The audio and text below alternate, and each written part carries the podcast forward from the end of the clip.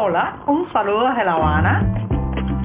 Les habla Joanny Sánchez, cubana, periodista, ciudadana, y les traigo este cafecito informativo recién colado y sin azúcar para despertar.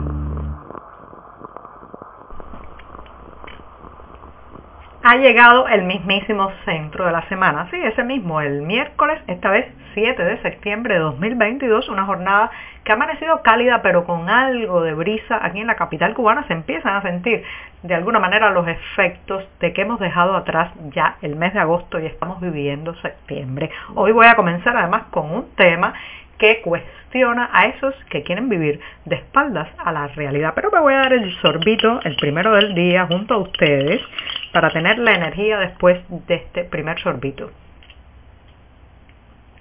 Y ahora sí, después de disfrutado este café sin una gota de azúcar, eh, les comento que elegí este tema porque cada vez quedan menos menos personas en esta isla, señoras y señores, que pueden, digamos, esconderse en una burbuja individualista o ciega, podemos decir así, de la cotidianidad y de la realidad. Pero todavía, todavía quedan algunos especímenes de ese tipo. Por ejemplo, ¿quién no conoce a algún abuelo, un tío, un patriarca familiar al que no se le puede decir que el trozo de pescado, el trozo de carne, el huevo que le han puesto a la hora de la comida proviene del mercado negro. Eso es muy común, eso es una historia, una telenovela familiar que se repite en muchos hogares porque están estos seres que no quieren enterarse, aunque todas las evidencias saltan delante de sus ojos, no quieren enterarse que en este país hay que delinquir para sobrevivir, hay que sumergirse en el mercado informal para poder comer,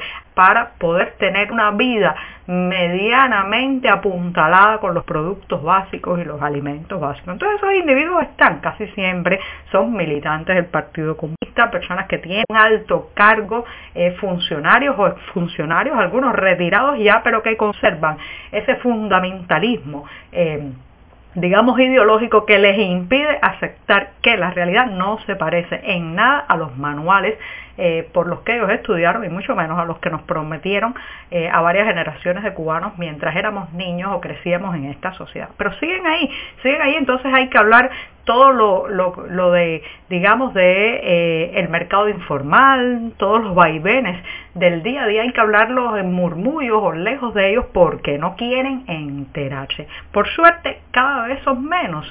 También están los de por allá arriba que no quieren enterarse porque, claro está, de enterarse de la verdadera situación del país, tendrían que dar un timonazo, un cambio de rumbo, una apertura con unas implicaciones que les costaría el poder. Así que de esos seres, de esos seres que se tapan los oídos, los ojos e incluso, a pesar de que de manera oportunista se comen eh, y aprovechan lo que otros tienen que encontrar por la izquierda, encontrar en la Cuba underground, en la Cuba sumergida, bueno, pues a pesar de eso no quieren aceptar que la realidad, eh, la Cuba de, carne y hueso, bueno, pues esa no es la que ellos llevan en su imaginación, en sus sueños, en sus utopías. De esos seres, de esos seres también hay muchos en las casas cubanas, absolutamente y afortunadamente son cada vez menos, pero los hay, ciegos y sordos al hecho de que este país no se parece en nada a lo que ellos querían. Si eres de los que te gusta estar bien informado, síguenos en 14ymedio.com. También estamos en Facebook, Twitter, Instagram y en tu WhatsApp con este cafecito informativo.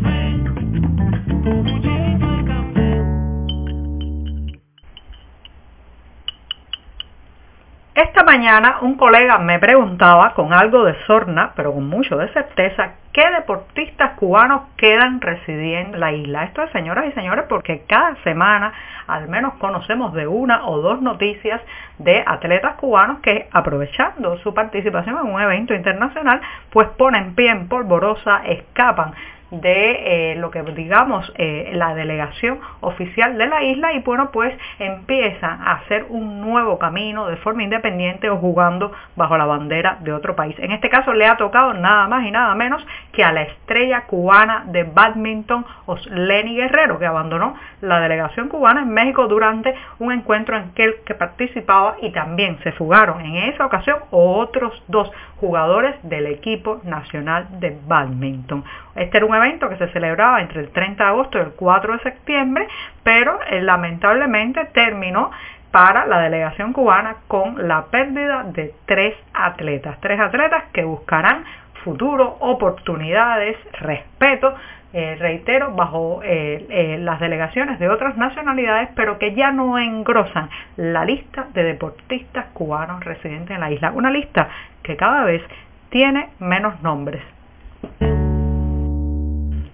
Y parece ser que el gobernante ruso Vladimir Putin quiere seguir sacándole las castañas del fuego al régimen cubano y le ha enviado en su auxilio en medio de la crisis energética que vive la isla un nuevo buque, esta vez que salió desde los puertos rusos con 300.000 barriles de diésel y que llega este miércoles al puerto de la ciudad de Matanzas. Eh, parece ser que la Plaza de la Revolución ha hecho un llamado de urgencia un pedido desesperado a sus camaradas de rutas y otros aliados para que le envíen cuanto antes este, este salvamento, este salvavidas petrolero, de combustible, para poder sortear los largos apagones, para poder evitar los largos apagones que ya como saben están teniendo un costo social. A más tiempo sin luz crece la inconformidad, o sea, es directamente proporcional el tiempo que uno se pasa sin corriente con la indignación que crece en la gente, en las calles cubanas y bueno, pues evidentemente están tratando de poner parches a esa situación para eh, que no ocurran nuevos cacerolazos, nuevas protestas ni nuevos pedidos a voz en cuello de que regrese la corriente, que van acompañados, como también les he comentado en este programa, de los consabidos insultos a los altos dirigentes del Partido Comunista Cubano.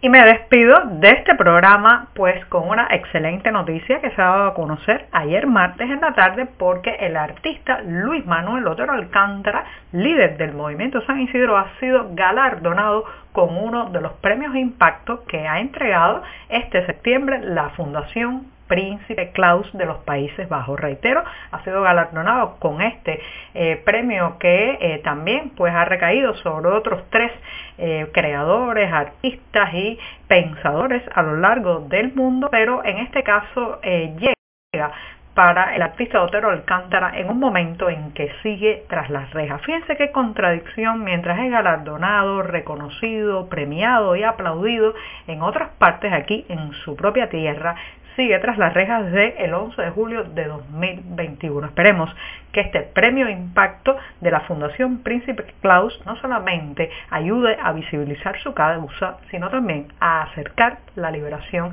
de Luis Manuel Otero Alcántara. Y con esto sí pongo punto final a este programa de la jornada puente, la jornada bisagra, en fin, señoras y señores, el día atravesado de la semana. Muchas gracias y hasta mañana. Por hoy es todo. Te espero mañana a la misma hora. Síguenos en 14medio.com. También estamos en Facebook, Twitter, Instagram y en tu WhatsApp. No olvides, claro está, compartir nuestro cafecito informativo con tus amigos.